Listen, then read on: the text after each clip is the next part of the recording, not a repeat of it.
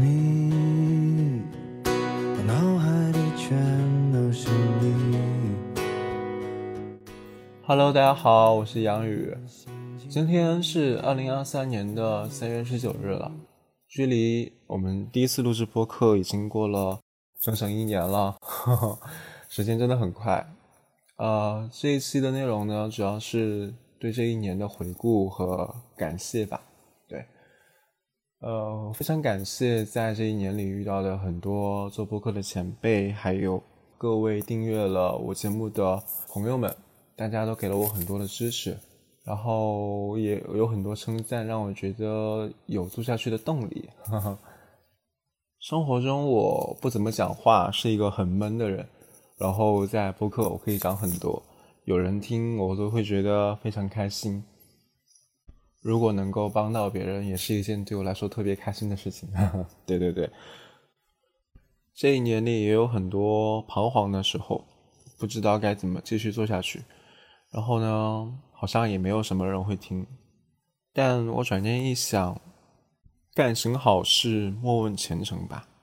当然，这也算不上什么好事这两个字哈。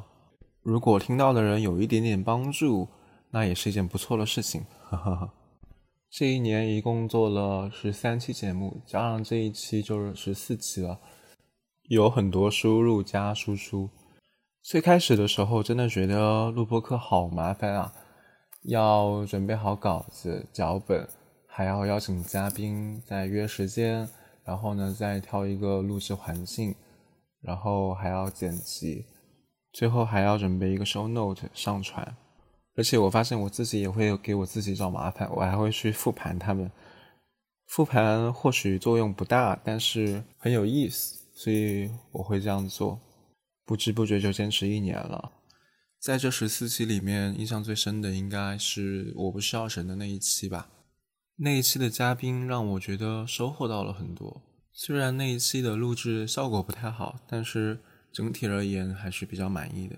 结束后和嘉宾聊天也很愉快，对，所以我说那一期的印象比较深。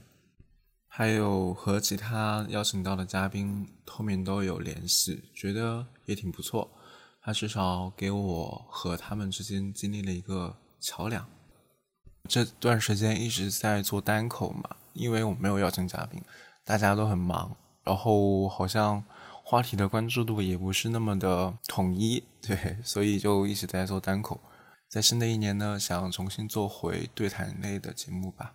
可是呢，也许是因为我这个人比较独，所以找到一个完全合拍的搭档是一个。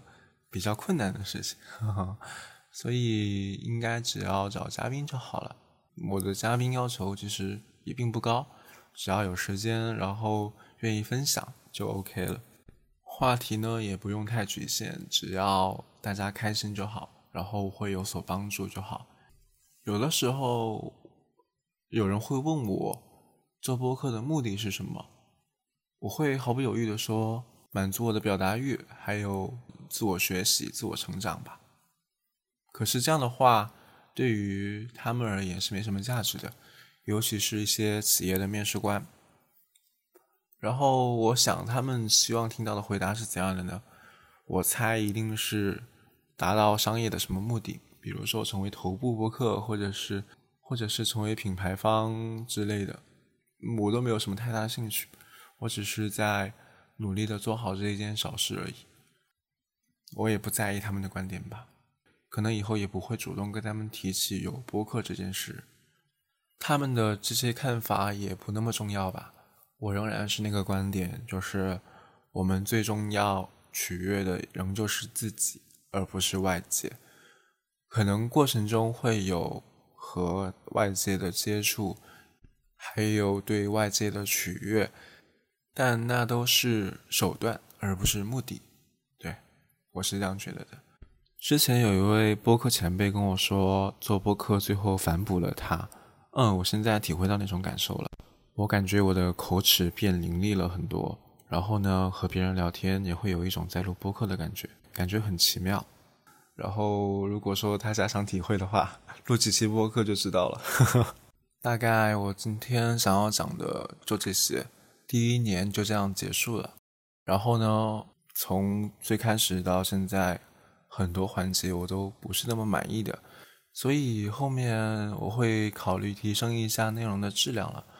比如说，我过去都是呃，可能写稿写个两三天，然后再修修改改就开始录制了。现在我想换一个思路，或许可以让一个想法沉淀一段时间，然后不断的补充再发表。这样会好一点吧。哦，最开始的时候因为太热血了，现在的我是不满意的。希望之后能更满意一些，共同进步吧。嗯，大家共勉。以上就是本期的内容了，感谢所有听到这里的朋友们，以及感谢听过我们博客的朋友们。我们下期再见，拜拜。是否还要熄灭所有的期待？Oh tonight，一万次没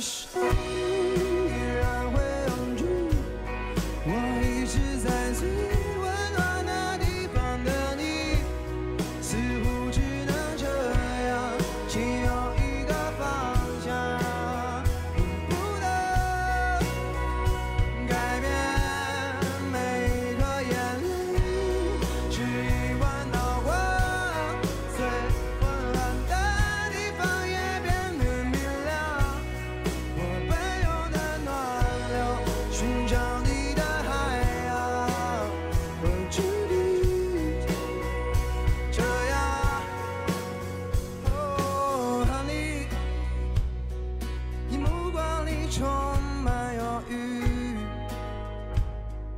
我想起另一边废墟，难以逃避。